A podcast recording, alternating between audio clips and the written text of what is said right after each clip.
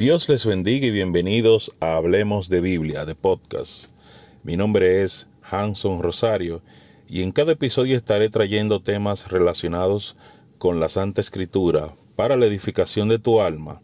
Sin más preámbulo, comenzamos.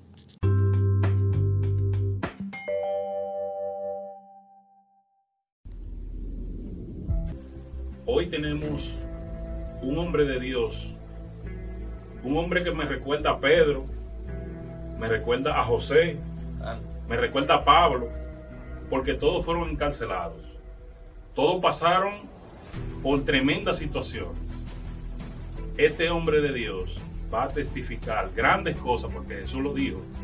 Nuestro Señor nos dijo que grandes cosas haremos después de Él. Y yo pienso que las grandes cosas, o interpreto que las grandes cosas que haremos, no somos nosotros que haremos, sino Dios a través de nosotros.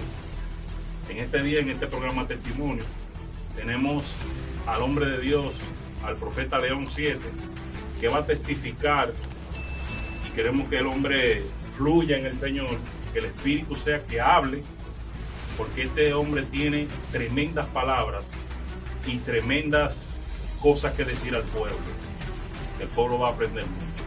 Dios te bendiga, varón. Los micrófonos de testimonio están a su disposición para que usted pueda darle el alimento espiritual al pueblo de Dios. Amén, amén, amén. Muchas bendiciones para cada una de las personas que van a estar viendo este prestigioso canal, también para la comitiva directiva de esta, este ministerio tan precioso. Me siento contento en el Señor de estar aquí con ustedes, compartiendo el testimonio, trayendo una palabra de aliento, porque sabemos que en estos últimos tiempos hace falta un sacudimiento en la estructura espiritual de la iglesia y para mí es de gran honra estar con ustedes, compartiendo parte de las grandes cosas y las maravillas que el Señor ha hecho con nosotros. Me siento realmente bien privilegiado y quisiera por favor, con el permiso de ustedes, hacer una introducción antes de arrancar el testimonio. Soy una persona que desde que tuve un encuentro personal con el Señor, eh, me di cuenta de la importancia de caminar en lo sobrenatural. Esto me ha servido a mí para mucho y me ha dado realmente esa, esa madurez en todos los procesos de mi vida. Así es que estamos acá para fluir en el Espíritu de Dios y también para comunicarle a las personas que no importa cuál sea la situación, la circunstancia que estén pasando, lo importante es que si creemos en Dios, su mano poderosa se va a mover en una manera sobrenatural, Yo quiero eh, testificar algo que ha sido, ha sido noticia mundial y como ha sido mi eh, noticia mundial, eh, fue algo de mi, encarcelamiento cuando en el 2015 se hizo eco lo que fue la captura de un pastor, entre comillas, narcotraficante en la nación de Colombia. Esto fue algo que me hizo un daño moral pero me hizo un bien espiritual, porque los caminos de Dios son misteriosos y nosotros no conocemos los caminos de Dios. Los caminos de Dios son misteriosos, los senderos son misteriosos y muchas veces nosotros lloramos cuando estamos siendo procesados porque no tenemos la percepción ni el nivel de conciencia para alcanzar a comprender cuán grandes y maravillosas cosas está haciendo Dios en el proceso de nuestra vida. Eh, para ese tiempo, 2014, 2015, eh, yo frecuentaba mucho a Colombia a ministrar, a, orar. Y había una ciudad, un pueblito llamado Turbo, Colombia, que era zona roja. Cuando en Colombia se habla de que hay zonas rojas, es que son zonas de guerrillas, paramilitares, donde hay guerra constantemente de la ley con las personas que, están en, en aquel lugar y me tocó llegar allá y yo le decía le decía a los compañeros creyentes que por qué nosotros no le llevábamos también la palabra a esa gente que estaban metidos en las drogas, que estaban hundidos, que estaban atados por el enemigo en ese mundo. Muchos me decían, hasta pastores de ella mismo, que eso era peligroso, porque esa gente eran personas que como que vivían una vida muy aparte, muy fuera de la sociedad. Y yo le decía, es que ellos también merecen salvación, Cristo también murió por ellos, ellos también tienen un chance de vida, ellos tienen que salvarse. Y en fin, es que con la poca aprobación de algunos, nosotros fuimos, oramos, ministramos por mucha de esa gente, pero en especial nosotros conocimos una familia, que fue una familia eh, que el padre de cabeza de esa familia era una de las personas más buscadas por la Interpol, por la CIA, eh, la ley colombiana y la ley americana. Y esta persona, eh, su esposa, fue la que nosotros conocimos, porque a la persona en sí nosotros nunca la conocimos. A esta persona nosotros, la, la esposa de ella, nosotros de él, le ministramos, oramos, hasta que hicimos como un vínculo familiar. Y yo frecuentaba mucho orando con ellos, ayudando, haciendo vigilias, en fin, es que en todas las actividades de esta familia me invitaban como profeta porque Dios me usó con palabras certeras de cosas que habían ocultas, trabajo de brujería, muchos maleficios que se estaban moviendo. Dios me usó para ministrar a esta familia. Esto creo como un amor y un vínculo entre nosotros y, y por ahí comenzó como el familiarismo.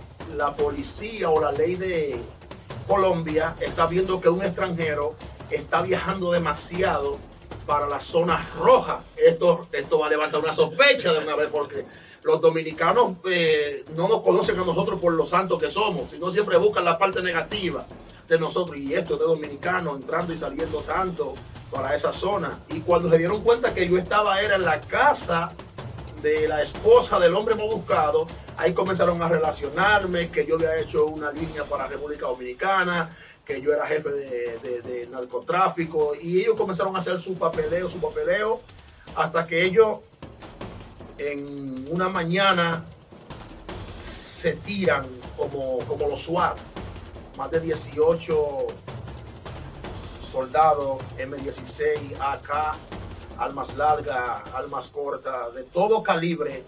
Eso era, mira hermano, como que fueron a buscar Rambo. Terrible, eso, eso, eso para mí fue una película. Y yo decía, Dios mío, pero ¿qué está pasando aquí? Porque yo no entendía. En el momento que ellos están tocando la puerta, tum, tum, tum, ahí fueron, según me cuenta mi hermana, ella dice que esa mañana, acá en República Dominicana, mientras me tumbaban las puertas allá en, este, en Colombia, se metió un viento a la casa. Y ese viento cuando se metió a la casa comenzó a tumbar los cuadros, tumbó el florero, comenzó a tumbar cosas. Y mi hermana cuando sintió ese viento extraño, mi hermana dijo, este es el viento que sigue a mi hermano. Dijo mi hermana. Una señal. Una señal, dijo, este es el viento que sigue a mi hermano. Mi hermano está en peligro. Algo le está pasando a mi hermano. Le dijo a, la otra muchacha Salomé, algo le está pasando a mi hermano. Y ella comienza a orar.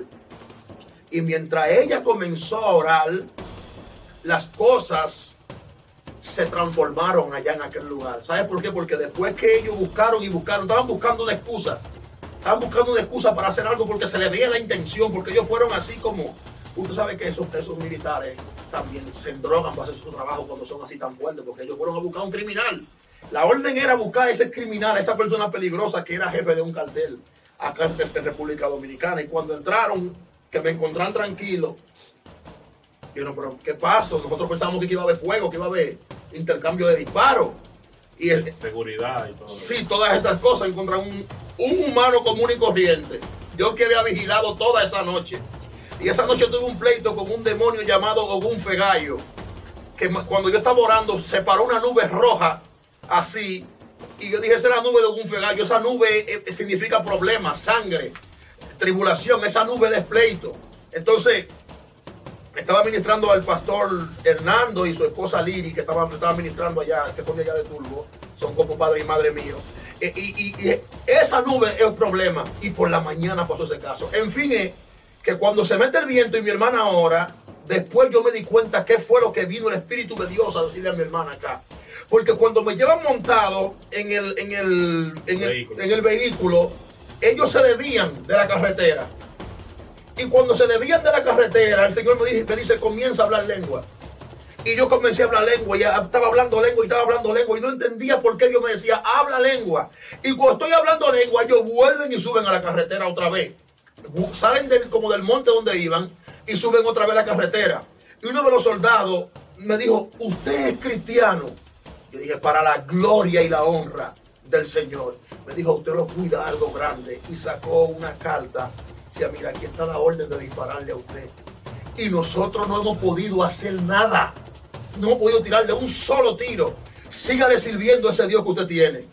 Amén. Poderoso eso, amado. Esto fue poderoso y sobrenatural. Yo dije, Abba, Shama, te siento, Padre. Abba, Dios mío, te amo. O sea, ellos sintieron que había algo sobrenatural. Una liberación.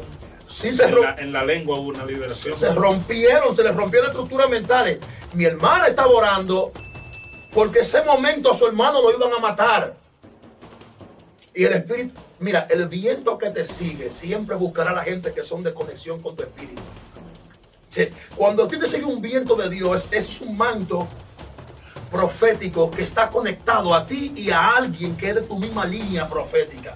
Por eso es que en estos tiempos Dios está juntando personas que tengan el mismo extracto profético, la misma visión profética, gente del mismo manto, gente que son de candela, de fuego, de autoridad, gente que entiende la necesidad de gloria que hay en estos últimos tiempos en la iglesia. ¿Está entendiendo? Y desde ahí, desde ahí cuando volvieron los soldados me dijeron, no, no diga de esto ahora, por favor, no hable. Yo sabía que en algún momento tenía que, que desatar ese lienzo. Y yo creo que esta es la hora. ¿Entendiendo? Entonces, nosotros a- a- eh, hablamos, me llevaron al sitio donde me llevaron. Fue a una fiscalía. Me preguntaron que si estaba enfermo, todas las preguntas que le hacen a uno. Yo le dije que no, que yo estaba sano, que no hay ningún tipo de problema. Sí. ¿Y sabes qué? Buscaron un avión exclusivo para llevarme a mí de volando de Turbo a Medellín, que era la capital. Cuando me llevan ahí, encuentro otros compañeros y familia del personaje que también estaban ahí. Y yo ya sé que hay un problema porque veo que los familiares que oraban con uno también están detenidos. Fuerte eso. Cuando están llevando uno por uno, uno por uno, como para tomarle datos y preguntarle algunas cosas personales, cuando me toca a mí que me llame el fiscal, el fiscal me dice, yo sé que usted no es un delincuente, pero usted es el consejero espiritual del hombre más buscado y usted tiene los datos de él. Y usted, si usted no entrega a ese hombre, usted se va para su casa ahora mismo. Óigame, yo le dije, yo no lo conozco, ese hombre que nunca lo he visto. Yo a quien conozco a la esposa de él, que es una sierva de Dios, una mujer de Dios, una mujer que clama y que ora y nosotros oramos por él. Es pecado orar por la persona. Es pecado pedirle a Dios que salve al pecador. No, no, no, no, no, no, no, pero es que usted, usted sabe porque es que usted que lo mueve a él, usted que le dice que se quite, usted que le dice que se mueva de los lugares. Ellos El tema del liceo. Sí, es el problema. El que- Eliseo. como, que, como que uno avisaba. No, no, no, Dios muestra cosas y uno habla lo que Dios muestra. Pero si usted no, oye, si usted no colabora, es la palabra que usa allá, si usted no colabora con el gobierno, usted le van a hacer un papel muy grande, porque ustedes tienen un expediente así montado y el del señor expediente que ya estaba hecho. Y bueno, pues yo no tengo que, que entregar a nadie porque yo no conozco a nadie. Bueno, en fin, es que, bueno, pues está bien. ¿Y qué, y qué va a pasar con, con su familia? Están en manos de Dios. Ah, pues usted es muy bravo. No, no es que soy bravo, es que yo sé el Dios que yo le sirvo. Está bien, váyase. Es como que se incorporó porque el éxito de un fiscal es que en un operativo se llegue hasta el tronco de la, de la, de la, de- la operación. Nosotros somos, éramos como ramitas, como hojas. Estaban buscando el peje gordo, era. Porque para él yo era un delincuente y él no sabía que creo que estaba colaborando con una misión que Dios tenía conmigo dentro de la cárcel. Y yo no entendía el propósito. De repente mis amados, cuando me llevan ahí, me están llamando en lo- como la preventiva. Y cuando a mí me llaman los amigos, me dicen que están llorando y están atribulados afuera. Y de adentro de la cárcel yo le dije a ellos, pero ustedes me están hablando como si ustedes estuvieran presos. Ustedes están presos allá afuera. ¿eh? relájense. No, pero mira, tú estás sonando en toda la emisora. El, primer impacto, Nuria Piera, Alicia Ortega, Cavada, todo el mundo está hablando de ti. Nadie va a creer en ti cuando tú salgas de ahí. Dije, no, no, no, relájense. Agarren una taza y, y, y muéranle Romano 8:28 y bébanse eso. Para los que aman a Dios, todas las cosas le ayudan a bien. Tranquilo, relájense. No, no, es que tú no estás viendo. Hubieron gente que lo llevaron a psiquiatra, a psicólogo. O sea, eso fue un problema. Mire, una, una situación porque más le afectó a los de afuera que yo que estaba ahí. Y cuando, cuando me llevan amado, que me van a mover, hay que darme cárcel, ya hay que están preparando el papeleo, van allá y, están preparando como, como el expediente. Ahí me cantaron narcotráfico, financiamiento al terrorismo, terrorismo, lavado de activos, eh, tráfico de estupefacientes. Me metieron cargo y en, en fin que quedé con cierto agravado para delinquir. O sea que yo había consentido para delinquir libremente. Ese fue el papel que ellos hicieron. Y de esas, todas esas cosas, me estaban amputando todos esos cargos por narcotráfico, algunos 25 años, más, más, más los otros del, terrorismo, ¿sí? Era una sumatoria de, Casi a 40, mientras tanto, por ahí, por ahí en lo que me decían, porque sabe que eh, los fiscales tienen eh, un asunto llama un terror psicológico, aunque no lo quieran admitir, cuando ellos están presionando a una gente, eso es terror psicológico. Y están usando terrorismo psicológico conmigo, como que yo iba a cogerle como su soborno para, para ver si realmente que yo le decía a dónde estaba esa persona, pero no tenía yo ni siquiera dónde, vivía yo ahora para saber dónde vivía ese hombre. Entonces, cuando me tiran a la, a la, a la cárcel, que ya estamos, salimos como de la preventiva, que nos llevan para la cárcel, hay una persona que va y me lleva y me pregunta que qué yo iba a hacer ahora. Y yo le dije, yo ahora voy a descansar en el Señor. O sea, a mí lo que me toca es descansar en el Señor. Y usted no tiene miedo de lo que le pueda pasar allá adentro. No tengo miedo. El miedo me tiene miedo a mí. Yo no tengo miedo. ¿Cómo así? Te estoy diciendo, vamos por encima. Porque yo me digo, vamos por encima. Amado, cuando me van a llevar a esa cárcel de máxima seguridad, o sea, ahí no están ni que los que roban gallinas y los que roban radios y celulares, no. Ahí están los presos, los verdaderos, los verdaderos criminales, criminales los verdaderos narcotraficantes, eso realmente llamado fue algo, algo muy fuerte, demasiado fuerte. Pero eso es más peligroso del país. Sí, ahí estaban los, los, pulpos, los cocotuces. Y cuando yo veo que algunos, siempre habían otros presos que iban a dar esas cárceles, y yo veo que van entrando para allá, y yo veo cuando estos criminales están allá arriba boceando, desde que entre, voy a abusar de ti. Así te lo dicen claramente. Desde que tú entres voy a abusar. Y por ahí decían, dominicano, te estamos esperando. Fuerte la vuelta. Y yo le decía, oh, esta gente me está esperando. Y yo le dije al guardia, no se ha dado el caso que entrando a la cárcel, un preso acá y de, de, cocota uno aquí de entrada. Ese caso nunca se daba aquí. Y me dice, ¿por qué usted dice eso? ¿Usted va a pelear? No, yo no voy a pelear, pero si los ángeles no llegan a tiempo, yo no voy a dejar que esos leones me coman. No, literalmente. Si los ángeles no llegan, yo no voy a dejar que esos leones me coman ahí adentro. Si no, varón, porque tú tienes que ser hombre, ¿estás entendiendo? Yo le dije, no, no, si eso, si, no, profeta, el, pastor, relájese, relájese. No, no, no, no, porque yo soy un hombre de Dios. Y cuando voy para adentro, amado, tú sabes que, ellos van entrando y eso de una vez golpe, tan, tan, tan, tan, tan, y para allá ellos tienen una fila de los progoces, lo que son, allá le llaman la pluma. Un pluma es como un chamán, un tipo de, autoridad. Y la pluma está por allá y le da orden a los subalternos. Denle, denle golpe, denle duro. Porque hay que, entrar 500 dólares de entrada para que te den un pedacito de piso, un colchón, ¿está entendiendo? Y esas cosas ahí. Entonces, mis amados, en, ese, en ese orden, todo el mundo iba entrando y iba dándole golpe porque la gente entraba sin dinero. Cuando, cuando yo veo que entra a un amigo mío por un lado y me dividen para otro, me tocó solo. Y el que entra por ahí le está mandando, yo no me escuchaba los, gritos, ay, ay, ay, ay, ay. Cuando el guardia está parado así, a ver qué lo que van a hacer conmigo, si me van a dar también. Cuando yo entré, yo dije, Padre, si tú no metes tu mano, yo voy a meter la mía. En tu mano me encomiendo, voy para encima. Cuando entré, que pasé, yo veo que comienzan a abrir camino, abrir camino, abrir camino, abrir camino. Y cuando llego allá al fondo, amado, la gloria sea de Dios. El jefe, el jefe de la cárcel me dijo, tranquilo papá, aquí nadie te va a poner la mano. Mira, ahí está tu colchón, tu chocolate caliente y tu cena. Sin dar ni uno. Sin dar ni un chele. Yo dije, Abba Shama, mi Dios es real. Y esto comenzó bueno. Y yo, esto comenzó bueno. Y cuando entré por ahí, que estaba allá, hay una parte que a veces yo no la digo en el testimonio, pero es que cuando yo, yo estoy ahí, yo le digo, Señor, pero mira, entré bien. Tú estás en esta vuelta, tú estás aquí. Y el Señor me dice, pero bien, te quiero usar en este patio. Antes de que te den el patio oficial donde tú vas a pasar, a pasar tus 40 años, yo quiero usarte. ¿Entiendes? Aquí. Y el Señor me dijo, llama y di que aquí hay tres personas que están descarriados, que eran profetas, que hablaban lengua, pero que Dios prefirió traerlo aquí para que no se mueran. Y cuando dije, hermano, silencio. A, a- a los muchachos, los que están fumando, tranquilo, eh, eh, yo no sé, pero ustedes saben que yo no soy delincuente, yo soy un hombre de Dios.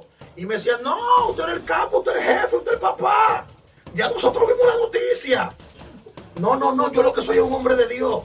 Y Dios me está mostrando que aquí hay tres personas que eran profetas de Dios, que iban a la iglesia, que hablaban lengua, que buscaban el fuego, pero el diablo lo engañó y se descarriaron. Y Dios para impedir que lo mataran, mejor prefirió traerlo a este proceso para preservar su vida, porque son hijos de creyentes, de mujeres de Dios que oran por ellos.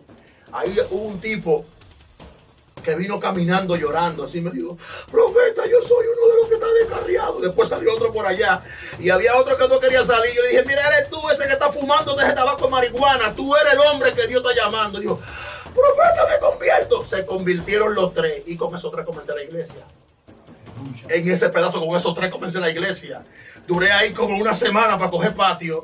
Y ahí comenzamos nosotros y hacíamos culto y hacíamos culto hasta que tenía ya como 16 jóvenes que hacían los cultos conmigo, que oraban conmigo. Y le dije, cuando llegue la hora de yo moverme de aquí, yo voy a orar para que Dios me lo lleve allá al patio donde, me van a, donde, donde yo voy a llegar. Como la semana me mueven y me dan patio y me mandan para el último piso donde está la gente, eh, la comunidad vulnerable, pero que también hay gente que son fuertes allá, que, son durísimos. Y me llevan por ahí, como yo era un preso extranjero, era un preso político, eso era, era un peligro para las autoridades colombianas si me pasaba algo. Y cuando yo llegué allá, yo me meten en una celda. A mí y al otro compañero, que me habían dividido al principio, nos volvieron a unir y meten en esa celda. Y cuando nos meten en esa celda, amado, si yo te digo quiénes eran mis compañeros, mi alma alaba la gloria de Dios. El que dormía debajo de mí era un comandante del grupo para eh, guerrillero llamado ELN. Tenía más de 450 muertos en el hombro. Y ya tenía como ocho condenas ahí abajo y estaba esperando todas las otras. Yo le dije, mi pues, yo no salgo de aquí. Ya de aquí yo no salgo. ¿Y, qué pasó? No, que a mí me- yo era el, el comandante, porque yo le dije con orgullo, porque eso es un orgullo militar para ellos. Paramilitares. Un, sí, un guerrillero del ELN, que es un guerrillero, porque los paramilitares son uno, los guerrilleros son otros. Un, eh, un guerrillero del ELN dije, no, no, no, era por mi patria. Todos esos muertos fue por la patria, porque ellos se sienten la película real de que ellos son guerreros, ellos se la creen así.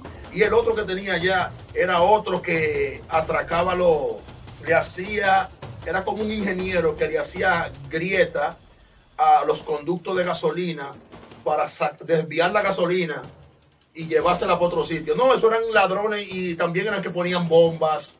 En fin, es que yo creo que entre los, los matones que habían ahí, habían como 600 muertos allá dentro de mi celda. Y el sacerdote que estaba conmigo, y yo era lo único que estábamos ahí. Y dije, ¿y usted, pastor, que hacía cuánto mató?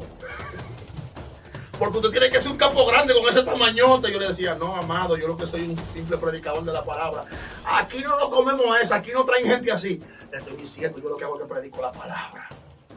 Cuando por la mañana, ese, ese día, oiga esto, ese día por la mañana, cuando me sacan para desayunarme, yo estoy viendo que todos los presos están reunidos, viendo la televisión, y yo busco mi, busco mi, mi, mi bandeja de desayuno y me siento ahí solo a comer mi desayuno normal.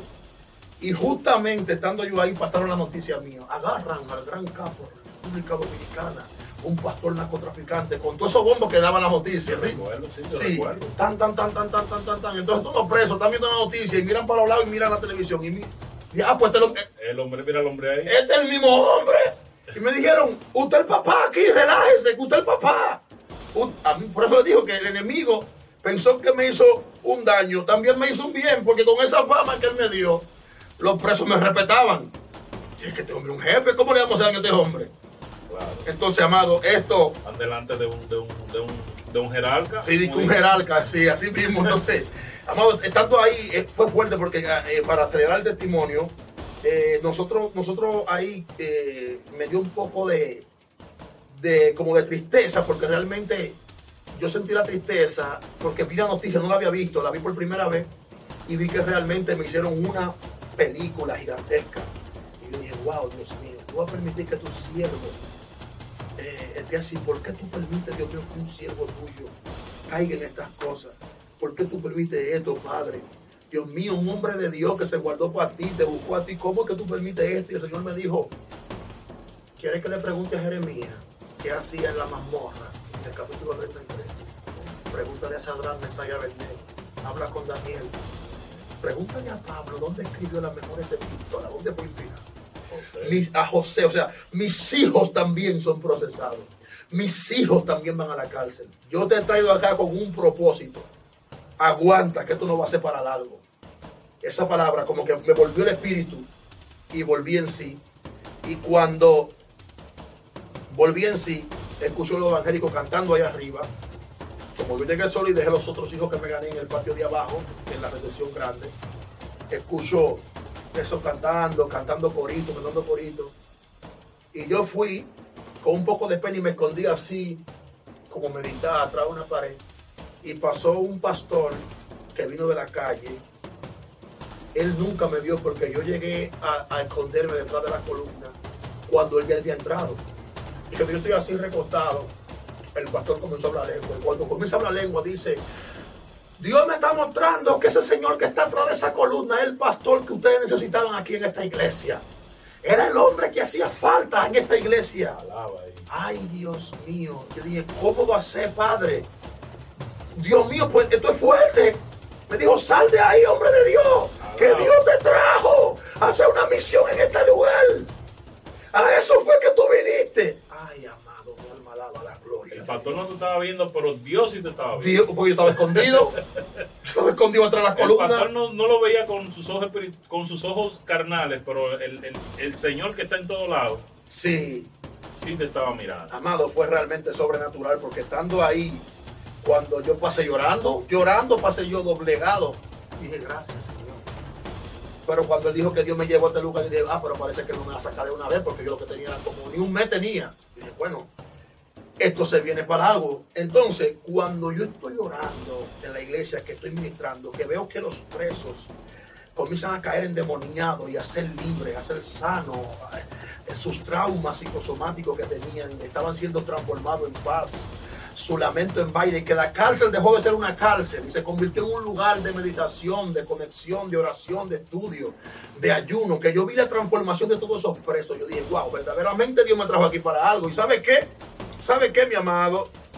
Que algo muy poderoso y muy sobrenatural allá habían como cuatro iglesias, porque había una católica, los adventistas y los Jesús solos, y nosotros. Y dije, bueno, aquí hay una mezcla fuerte de religiones, porque el patio era grande, era un patio casi de 300, de 300 presos. Entonces yo, dije, aquí hay que hacer algo. Y yo hablé con el cura y con el líder de, los- de las otras iglesias, y le dije, ¿usted me permite que nos reunamos todos, como estamos buscando al mismo Dios, y hagamos un evento aquí? Le dije, pero, le dije al cura, pero la misa la voy a dar yo. No, hermano. Vamos a, asegu- vamos a asegurarnos de que Dios venga. Sí, sí, de que sí, Dios sí. esté aquí. Sí. Yo voy a dar la misa. ¿Usted me entiende? Déjeme a mí que yo celebro la misa. ¿Entiendo? Porque yo tengo una clase de misa que es diferente a la suya. Claro, porque no le puedo decir que con un culto de candela porque se me va a corriendo. Tengo que decirle, yo voy a la misa. Ay, hermano. Hablar en su idioma. Sí, porque tú sabes que el Pablo se le metió en su propio idioma a la gente. Claro. Entonces, cuando estamos así, estamos reunidos ahí. Dios es lindo, amado. Mire, Señor es maravilloso. Comenzamos en una dimensión de gloria y búsqueda poderosísima. Y nos preparamos para ese servicio. Ya cuando estamos ahí, comencé a cantar Dios está aquí. Esa canción que llega de antaño, pero tiene su, tiene su poder, ¿está entendiendo? Porque mucha gente de esa se la sabe. Sí, cuando comencé a cantar eso, y cantaron todo el mundo. Cuando dije, me gustaría darle la exhortación, el mensaje, ¿sí? Para que ustedes eh, me escuchen por 15 minutos. Comencé y predico y predico y predico y predico. Cuando en una se metió la unción de Dios, los católicos comenzaron a hablar lengua y a ser llenos del Espíritu Santo. También los Jesús solo comenzaron a ser llenos y los que estaban conmigo, que también ya estaban era limados, comenzaron también a ser espirituales. Y la gente, wow, esto sí es bueno. Decía, ¿tú sabes qué decía? ¿Qué energía tiene este negro? Este negro tiene una energía muy linda. Yo dije, no se llama energía, se llama poder de Dios. La promesa del Espíritu Santo y está gratis para ustedes hoy. Recíbanla en el nombre de Jesús. Cuando le ponían la mano esa gente, caían al piso, eran sanos, eran libres, eran transformados por el poder de Dios. Tú sabes que habían cuatro iglesias, quedó una sola. Una sola me decían el exorcista, porque cuando yo venga uno echando demonios por ahí, que el exorcista de del patio F, el exorcista. Toda la gente, Dios mío, porque el testimonio es muy largo, pero toda la gente que fueron transformadas ahí, fueron cosas realmente sobrenaturales. Usted sabe que eh, Dios me dio el don de interpretar los sueños y como tengo ese don, hubo uno de los hijos míos de la cárcel que estaba esperando una condena de 24 años por un un homicidio que hizo cuando estaba en el mundo, porque él tenía varios años esperando esa condena y se convirtió en la cárcel. Y cuando lo están llamando para la condena, me dice el eh, papá, eh, pastor, mañana me toca la, quema. Allá llaman la quema cuando te van a quemar el juez que te va a tirar tu sueño encima. Mañana me toca la quema, pero mire, yo me soñé que eh, había unos papeles y yo estaba intentando escribir los papeles, pero no podía escribir porque yo escribía se ponían en blanco. Yo escribía, se ponían en blanco. Yo le dije, viva el Señor en cuya presencia estoy. Ese juez no te va a condenar. Tú no vas a ser condenado. No, te dije que no va a ser condenado. Mira, si ese juez te condena, yo me descarrío mañana mismo. Dejo el evangelio. Es mentira lo que te estoy hablando. Profeta que son 25 a 24 años. ¿Qué hay de imposible? Yo soy culpable de verdad. Yo hice eso, oye te está hablando a través de ese sueño y lo que yo entiendo según el oráculo divino del Señor, a ti no Hay un propósito con él y ya iba. Oiga, mi hermano, a hacer lo que iba a hacer, muy fuerte. El hombre se fue. Y cuando llega la mañana, yo estoy parado así, agarrado de mi barrote, esperando que mi hombre, mi hombre venga, porque yo dije que me iba a descarriar. Pero yo estoy creyendo, entendiendo? Y yo veo que el hombre viene llorando, llorando como una. Un, ¿Sabe que a veces cuando lo condenan, le dan un papel? Y él venía con ese papel en la mano, llorando. Ay, ay, pastor, ay, pastor. Le dije, dime, ¿cuántos ellos te echaron? Ay, pastor, que me diga cuántos ellos te echaron. Pastor, mire la libertad. No encontrar los expedientes, no encontrar la culpa. Me voy para mi casa, pastor. Mi alma alaba la gloria de Dios. Aleluya. Aleluya. El hombre, el hombre de Dios tiene que ser, tiene que ser atrevido. Oye, tiene que creer. El hombre vino ¿Y sabe cuál fue? Eso no fue el problema, porque le digo, un gozo. Ese hombre salió a decirle a todo el mundo, a todos los presos, que el pastor interpretaba sueño y quedaba en libertad. José. Ay, amado, Dios mío. José en la cárcel. Al otro día yo quiero levantarme y cuando me levanto, una fila de presos en la puerta de mi celda. No, pastor, mire que yo, yo estaba adelante, yo estoy haciendo fila de presos aquí, pastor. Yo tengo sueños que decirle.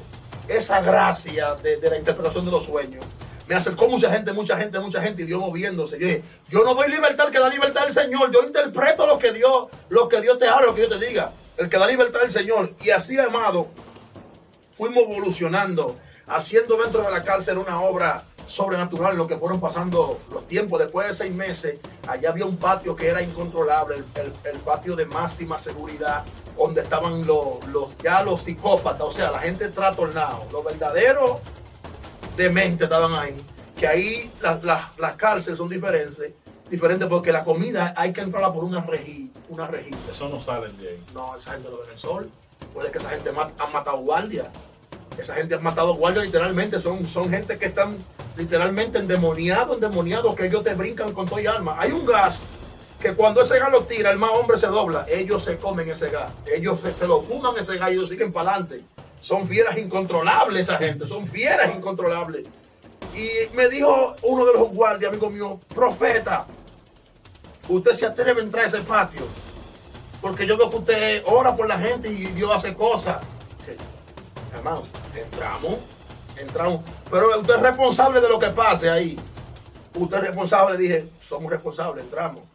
Y nosotros, cuando íbamos para allá, yo le dije, déjame ayunar para que el Señor me respalde lo que vamos a hacer. Hablé con mi compañero, nos preparamos, a- ayunamos y cuando íbamos para allá, que abrieron esa celda, ay Dios mío, era un animal de allá adentro así. Y en toda la pared de la celda tenía, tenía la figura de Baphomet y la figura de Lucifer.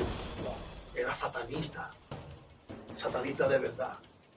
Y cuando nosotros le dijimos, nosotros hoy vinimos a orar por ti y a traerte libertad. Vinimos a traerte libertad. ¿Y sabe qué pasó? Nos lo movieron para un, un lugar afuera de, de la cárcel. Dije, tráemelo para donde le dé el sol. Porque ahí yo quería orar, yo quería verlo claro, que, lo- que, que era lo que estaba moviendo. Y cuando lo llevamos para ese patio, mi amado, eso fue lo que más nos dio a respetar a nosotros en la cárcel. Que esa fiera que nadie podía con él, nosotros estábamos orando por él. Y cuando estamos orando, el nombre poderoso de Jesús, todo demonio, todo espíritu que te cautiva, que te ata no solamente la mente, sino el alma, el espíritu, el cuerpo, el ADN, la genética, ahora en el nombre de Jesús te va fuera. El hombre hizo así, mira, y dobló la mano así, se, se fue como, ¿sabes? En forma de lagarto. Literalmente le comenzaron a salir escamas en toda esta área. Escamas como de iguana, así. Y él respiraba y se le levantaban las escamas. Cuando el demonio se le manifestó, fue como una serpiente con escamas y, y abría la escama y la soltaba.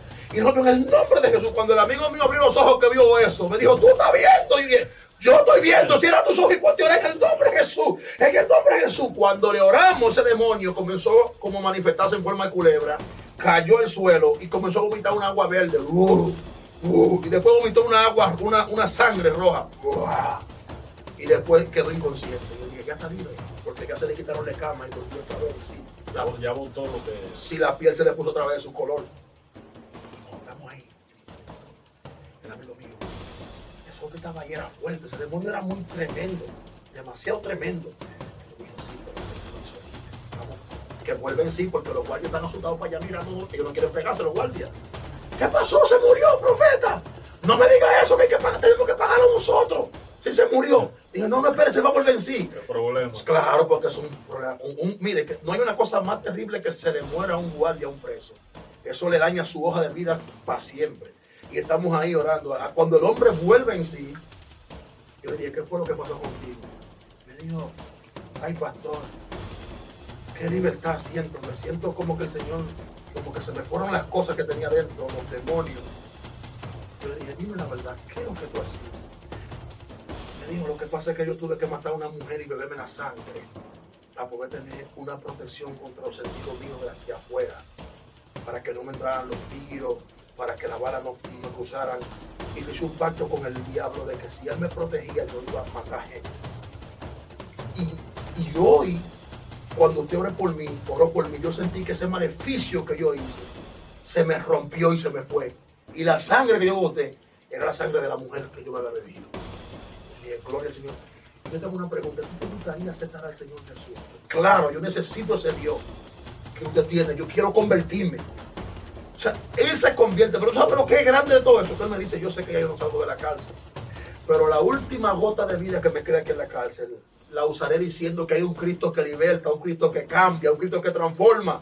Y no me da pena quedarme el tiempo que tengo que quedarme. Voy a predicar la palabra. En fin, y que después que fuimos ahí, los otros que estaban amarrados por los otros lados, fueron saliendo y Dios libertándolo y Dios transformándolo y dejándolo libre. En fin, en que el lugar de más peligrosidad de la cárcel, ¿sabe qué había ahí? Una iglesia. un instituto bíblico. Hicimos un instituto bíblico en ese lugar y Poderoso. para ese lugar era que llegaban los presos de buena conducta. Y el lugar de más peligro se convirtió en un lugar de más paz. Porque la gloria se metió en aquel lugar. Nosotros fuimos, agarramos al hombre fuerte y lo despojamos. lo sacamos de, de, de, de, su, De circulación. de su territorio. O sea, lo, lo deshabilitamos un territorio y tomamos el territorio allí, dábamos culto, allí hacíamos liberaciones. En fin, es que así se me- se metió una gloria de Dios poderosamente. Mi amado, eh, el testimonio es muy largo. Yo estoy hablando de algunos sucesos. Por lo cual yo le, le decía a usted al principio que Dios me llevó con un propósito. Los guardias se convirtieron al Señor Jesucristo. Se convirtieron eh, eh, los presos. Era, era profeta de la directora, del comandante, del teniente, del sargento. Todas las fuerzas eh, armadas que pertenecían al recinto terminaron siendo discípulos del profeta. Todavía yo recibo diezmo de los guardias. Todavía el sol de hoy los guardias me mandan diezmo de Colombia. ¿Está entendiendo? Porque se convirtieron en hijos míos de la fe. Y ellos entendieron que había una alternativa y que había otra forma de tratar los presos, que no sea con esa violencia que ellos hacían. En fin, es que Dios, Dios me llevó como nos llevó, porque no fue mi solo, nos llevó como unos tipos de reformadores a aquel lugar, hasta que ya pasando un año y algo fue que pasó el milagro de mi, de mi libertad. No sé si el productor me da tiempo, qué tiempo nos queda para eh, terminar con el asunto del milagro de la salida. ¿Cuánto? Ah, no, está bien, eso lo hacemos. A ver, varón, yo quiero, yo quiero hacerle una pregunta.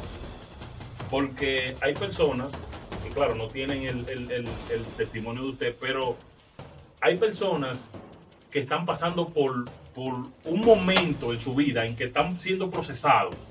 Entonces, lo, eh, me gustaría que usted le diga a, la- a esas personas que nos, que nos están escuchando cómo se procesa cómo se procesa un, un mal momento. Excelente. ¿Cómo se procesa eso? Porque confiamos en Dios, tenemos la palabra, oramos, sabemos que Dios existe, pero tenemos humanidad, Sí, tenemos, eh, tenemos una carne que nos, que nos forza a hacer diferentes cosas. sí. ¿Cómo se procesa eso? ¿Cómo, cómo, cómo uno eh, puede decir, déjame yo bajarme, déjame yo ponerme aquí en la onda de Dios? Fuerte. Mire, tiene que ver mucho con la madurez. Porque el enemigo no te va a atacar a ti en medio de un proceso si él sabe que tú significa un peligro para tu sistema. ¿Entiendes? Si tú no simbolizas o significas un peligro para el sistema de Satanás, él no te va a atacar en medio de un proceso. Ahora, cuando estamos siendo procesados y nosotros no entendemos el por qué Dios nos permite a nosotros siendo cristianos, porque en mi mejor temporada fue que me llegó, me llegó ese, tablazo. Óigame, donde yo pensaba que ya mi ministerio se iba a levantar y se iba a en una manera sobrenatural, ¡pam! En vez de, explotarme en, gloria, me explotaron en vergüenza. Y me dieron a conocer con vergüenza. Entonces, en una situación como esa, para usted poder aguantar un proceso, tiene que ver mucho con el carácter con el cual usted maneja el proceso. En la Biblia, en Mateo 4, vemos un- una, una pequeña eh, enseñanza donde Satanás le dice a Jesús, si tú eres hijo de Dios, dile a esta piedra que se convierte en pan. ¿Dónde estaba Jesús? Estaba en el desierto, siendo tentado, siendo procesado. 40 días de. O sea, él vio que Jesús tenía hambre. Pero mientras Jesús no tuvo hambre, él andaba de lejito. Ahora, cuando llegó el hambre, Satanás aprovechó esa necesidad biológica para llevarte la oferta. Pero el hombre estaba siendo procesado. Entonces ahora tú miras este panorama. Está siendo procesado en el desierto. Te están mandando una oferta. Tú tienes que decidir entre el propósito que Dios tiene contigo en medio de esa tribulación, de esa persecución, o rendirte y convertir la piedra en pan y darte tus alturas. Jesús dijo, me voy a quedar con hambre, porque aquí el problema no es el hambre que yo tengo. Aquí el problema es que yo aborte la intención que tiene Dios conmigo en este desierto, en este proceso. Yo podía negármele a Dios, yo podía descarriarme allá adentro. Lo más fácil para un preso descarriarse allá adentro y comenzar a fumar droga y hacer un sinnúmero de cosas ahí. Yo podía decirle al Señor, no, yo voy a convertir la piedra en pan, yo no voy a aguantar esto, yo no soy delincuente. Y tú permitiste que yo fuera a la cárcel. No, no, no, no, no, no, no. Es el carácter, es que tú ames el propósito, es que tú entiendas el lenguaje de tu proceso y tú le digas a Dios, como dijo Job, yo sé que mi redentor vive y aún del polvo de donde esté, de allí se levantará. O sea, es que tú entiendas que por más difícil, por más fuerte que sea lo que esté pasando, algo quiere hacer Dios. Jesús dijo, no solo de pan vivirá el hombre, sino de toda palabra que sale de la boca de Dios. O sea, yo voy a seguir con el hambre, pero voy a seguir con la palabra que me dio Dios, porque yo no necesito el pan para estar vivo. Hay una palabra que es más fuerte que el pan que tú quieres que yo convierta. Es lo que Dios depositó en mí, lo que Dios puso en mi vida. Hay una promesa, hay un ministerio. A alguien Dios va a bendecir con este proceso. No estoy pensando en mí, estoy pensando en Pablo, en Juan, en Lucas, en Mateo, en todos esos discípulos que se iban a conectar a él luego que él saliera de ese desierto, porque todavía no tenía nadie con él ahí en Mateo 4. Todo eso se manifiesta después del desierto. Los desiertos son para matar nuestra esterilidad y hacer que nuestro vientre espiritual sea fructífero, para manifestar la intención de Dios en nuestra vida. Todo el que trabaja en un desierto tiene que entenderlo así.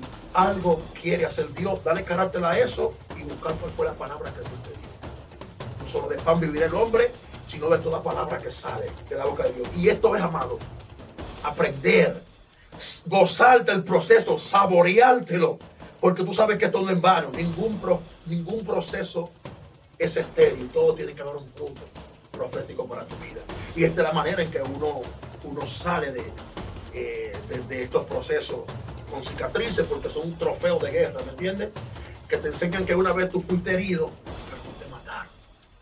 Tú todavía estás de pie. Por eso cuando, cuando Tomás le dijo a Jesús, si es verdad que tú eres, déjame meter los dedos en tu herida. O sea, déjame lastimarte otra vez si es verdad que eres tú. Jesús le dijo, mira, introduce los dedos para que veas que soy yo. Jesús le dijo, este es mi pasado, lo que pasa es que mi pasado ya no sangra. O sea, yo te voy a demostrar que yo fui herido. Yo te voy a demostrar que yo fui en un desierto. Yo te voy a demostrar que a mí me dieron, pero ahora esas heridas no sangran. porque Porque ya yo pasé el proceso. Ahora soy yo que te voy a enseñar a cómo pasar el tuyo. Entonces, se trata de esto, de aprender realmente qué es lo que Dios quiere hacer con nosotros en cada proceso de nuestra vida. No nos podemos rendir. Otra pregunta, Amado. No, quería, quería que, eh, que usted explicara, porque hay personas que pasan por proceso. Sí. Y hay personas que quieren oír a otras personas que han pasado por proceso. Y, hay personas que quizás no, el proceso que están pasando no es quizás ni la mitad de. Así es. Y, se están volviendo locos. Sí, sí, no, porque. Se están volviendo locos. Dicen, oye, pero Dios no me quiere, Dios esto, Dios lo otro. Y cuando, cuando oyen su testimonio, que dicen, wow, preso. Sí. ¿Por qué tiempo usted estuvo preso? Yo hice un año y nueve meses lo que estaba peleando. Un, año y once meses lo que duró peleándose. Porque recuerden que ahí me movieron a cuatro cárceles, por eso yo creo que esto va a tener una segunda parte. No sé si, si el productor de la, del canal y los, gerentes no No, no, eh, oye, este canal está abierto para ustedes. sí, porque. Este, este, canal, eh, este canal es para, para traer testimonio, se llama. Es para traer a las personas siendo, siendo, siendo siervo de Dios, como, como fuera de, Dios, a la palabra. Amén, amén.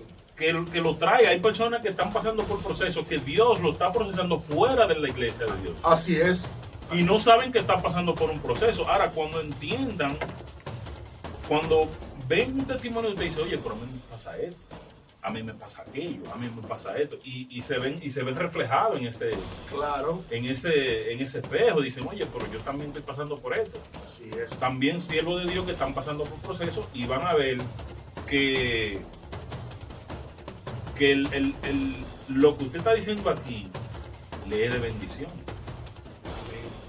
Sí, porque Dios, Dios va procesando cada quien según el extracto de gloria que le va a dar esa persona mientras más fuerte el proceso, más grande va a ser la bendición. Y, esto, esto realmente, eh, yo quiero por favor eh, que no se pierda la segunda parte del testimonio, donde vamos a hablar eh, de cómo fue que el Señor pica y se pierde. Sí, sí, sí. Cómo fue que el Señor me sacó de la cárcel, que fue un milagro, no fue ningún juez, no fue ningún abogado. El mismo Señor fue, me envió su ángel a sacarme de la cárcel. Eso, eso, eso usted cuando tiene que escucharlo, porque eh, paralelo a eso, recuerde que Dios me movió como por cuatro cárceles y donde quiera que Dios me llevaba en, esos, en ese corto tiempo, yo iba haciendo cosas sobrenaturales a todos los lugares que Dios me llevaba, era como un propósito. Yo llegué a lugares que nada más fue a salvar un preso. a, un, a buscar un solo y a recordarle que Dios lo amaba. A evitar que algunos se ahorquen y se quiten la vida, que se suiciden, solamente porque Dios lo amaba. Y eso es parte de, de, del testimonio. Queremos que usted dé sus, sus redes sociales, quien lo quiera seguir, quien quiera eh, seguir viendo, porque usted tiene no un testimonio, usted tiene un, un historial enorme, Hay un repertorio un grande. repertorio grande. Nosotros hemos, bueno, nosotros antes de usted llegar estábamos viendo eh, parte de lo que usted tiene que decir del pueblo. Sí, también, ¿no? El testimonio de la crianza, cuando me crió la bruja, Amén. todo eso y eso de... El asunto de- eh, del, del mundo espiritual, que somos tan ignorantes nosotros, de este mundo espiritual, que está atacando tan fuertemente a la iglesia, a la sociedad fuera de la iglesia, usando el sistema como camuflaje. Porque ahora mismo la brujería está llegando a nuestros hogares a través hasta de la música, camuflajeada de música, camuflajeada de redes sociales, camuflajeada de novelas, camufl- camuflajeada de, de películas. O sea, el satanismo se ha actualizado para poder eh, entrar en estos tiempos modernos y llegar a nuestros lugares para influenciar nuestra familia de una manera eh, muy escondida. Y por eso la iglesia tiene que abrir los ojos y prepararse para eso. y que tristemente, tristemente, muchas personas en, en las iglesias no creen en el mundo. Porque el mundo, el mundo lo entendemos. Bien. El mundo lo entendemos porque no está en esa, en esa dimensión, no, no practican nada espiritual. Pero sí, sí, muy tristemente, muchas personas no creen en las cosas espirituales, no creen en que hay, hay, tenemos un mundo paralelo espiritual Eso. en donde todo se mueve en, en- en a cuestión de, de- de espíritu, Así siendo, es. siendo, siendo ángeles de Dios como también demonios. Así es. No, amado, eso que tú dices es sobrenatural, es sobrenatural y la gente tiene que eh, percibirse eh, referente a esto para poder eh, liberar su estado de conciencia. Tú sabes que nuestro cuerpo espiritual es un recipiente. Si tú lo llenas de religiosidad, tú no vas a tener espacio para recibir la revelación. ¿Por qué? Porque cada vez que tú vengas a recibir una revelación fresca, el ambiente religioso dentro de ti va a decir, no, no acepte eso, ojo con eso, eso está raro, eso está como extraño. No, no, no, no, no, no. Es el nivel de vasija que tú tengas que da a entender el nivel de revelación que tú puedes recibir y puedes procesar. No todo el mundo está preparado para procesar lo que Dios quiere hacer en estos tiempos, porque te van a llamar falta un tema moderno, carnal, un grupete de cosas, y uno no puede estar prestando atención a esas voces. Uno tiene que seguir legado de lo que Dios ha llamado a uno a hacer, uno no puede detenerlo. Entonces, yo le voy a dar mis redes, amado, a la gente que está ahí. En YouTube me consigue como Profeta León 7, en YouTube, Profeta León 7, en Instagram, Profeta León 7, y en Facebook, Profeta León. También ah, eh, en la plataforma de TikTok, Profeta León 7. Estamos para bendecir sus vidas grandemente. Tenemos un programa prácticamente diario de 11 y media a 1 y media de la mañana, titulado La Meca de la Revelación. O sea, allí estamos hablando, estamos dándole muy fuerte al mundo espiritual, hablando a las iglesias, a los hermanos, que salgan de esa manera mediocre de vivir y que se conecten a los hombres actuales porque estos tiempos están peligrosos. La iglesia que no esté prendida en el espíritu, que no tenga la lámpara llena y la vasija llena, se va a quedar. Cristo viene. Y hay que, hay que, hay, hay que mover la ceniza para que, para que el fuego vuelva y se encienda. Así que me siento muy privilegiado de estar con ustedes hoy. Me siento como en casa. Sí, igual que nosotros. Nosotros nos sentimos muy, eh, muy honrados y nos seguiremos sintiendo honrados Amén. porque usted va a seguir viniendo y este testimonio y su, y su, y su ministerio va a seguir creciendo. Amén. Amén. Su ministerio va a seguir creciendo enormemente porque ahora es que falta. Gloria a Dios. Eso le dice el Señor ahora. Amén. Yo lo recibo. El Señor le dice ahora a usted que ahora es que va a crecer. Así, mire, así como, así como, como se, se habló, porque yo, yo lo vi, yo lo vi por televisión y me lamenté muchísimo. Así como, como se dio el caso de usted, y caramba, como se dio el caso de usted,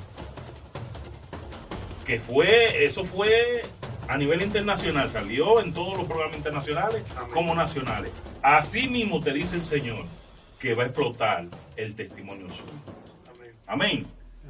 Amén. Dios bendiga a todos los que están viendo esta transmisión por YouTube y por la voz de Dios. La voz de Dios es un canal que estamos haciendo, una emisora Amén. digital y estamos trabajando para eso, porque Dios quiere que el, el Evangelio sea expandido. Pero el Evangelio de verdad, Claro. el Evangelio donde se habla de las cosas de Dios. de que poder, yo no aleluya. creo, yo no creo en, un, en una iglesia, en un, en un recinto donde, donde, donde el, el poder de Dios no se manifiesta, donde Dios no habla. Pero la Biblia eso es lo que dice. Claro. Amén. Dios le bendiga a mis hermanos. El profeta León con nosotros volverá otra vez Amén. y seguiremos siguiendo sus canales. Síganlo para que se edifique, porque yo también me he edificado mucho. Amén. Todos aprendemos, siempre seguimos aprendiendo. En esto, en esto no se termina de aprender. Así es. Dios le bendiga a mis hermanos. Dios le bendiga. Una oración Amén. eh, de parte suya para a todos aquellos que no. Amén. Vamos a orar. Amante Padre soberano que moras en las alturas, gracias por cada persona, Dios mío, que está conectada, viendo, Dios mío, este testimonio, este programa, Dios mío, tan especial, tan santo, tan ungido, Dios mío. Te pido que tu mano poderosa se esté moviendo en cada uno de ellos. Mira el que está ahí, tú conoces su necesidad, tú sabes su proceso, tú sabes por qué él está pasando. Te pido ahora mismo que tu mano poderosa de poder, de unción, de autoridad, se esté moviendo, Dios mío, para la gloria y la honra de tu nombre, Dios mío. Ensancha su territorio, muévete con libertad, Dios mío, para la gloria y la honra de tu nombre por cada persona que está viendo desde celular, desde televisión, desde radio, de donde quiera que estemos llegando para la gloria y la honra de tu nombre. También mira, Dios mío, los dueños, el gerente, Dios mío, el productor, el dueño del programa, cada persona que forma parte, Dios mío, de este omnigrama, Dios mío, profético, permite que tu gloria esté con ellos. Que tu presencia esté con Sanemai, y Anaba, Fiama, Masenuka, Omaya. Para tu gloria, Dios mío, sea la Mayama, sea. Gracias por la tecnología, gracias por los, los instrumentos la tecnología, Dios mío, las otras cámaras que vienen, gracias. Gracias, Dios mío, por los otros equipos que vienen, gracias por los micrófonos que vas a traer, gracias por todo lo que hace falta en este canal que tú lo vas a suplir, Dios mío. Y este canal que quiere trabajar para ti, no quiere lucros, quiere trabajar para ti. Ensánchalo, Dios mío. Que sea conocido mundialmente, una alma a la vez, una alma a la vez, tocando alma, tocando vida. Padre, para la gloria y para la honra de tu nombre, mi Señor. Sean todos bendecidos para la gloria y la honra de tu nombre. Amén.